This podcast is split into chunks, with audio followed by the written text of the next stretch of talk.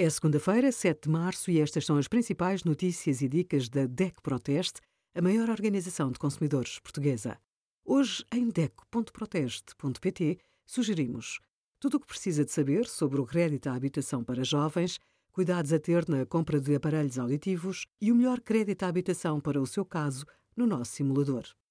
Quem tenta escapar aos conflitos de guerra na Ucrânia pretende salvaguardar a sua vida e a dos seus em busca de um futuro com estabilidade.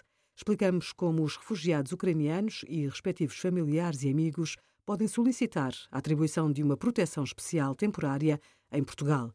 Esta proteção pode ser pedida em qualquer altura e as regras aplicam-se a todos os pedidos formulados desde o início do confronto armado na Ucrânia, ou seja, desde o dia 24 de fevereiro. São elegíveis os cidadãos nacionais da Ucrânia e respectivos familiares. São também abrangidos os cidadãos estrangeiros de outras nacionalidades que comprovem ser parentes, cônjuges ou unidos de facto dos cidadãos de nacionalidade ucraniana que se encontrem sob proteção. Os pedidos podem ser feitos presencialmente ou por via digital, dentro ou fora do território nacional. Deve ser feito um pedido por cada indivíduo potencialmente abrangido.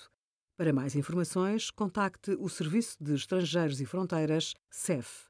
Obrigada por acompanhar a DECO Proteste a contribuir para consumidores mais informados, participativos e exigentes. Visite o nosso site em deco.proteste.pt.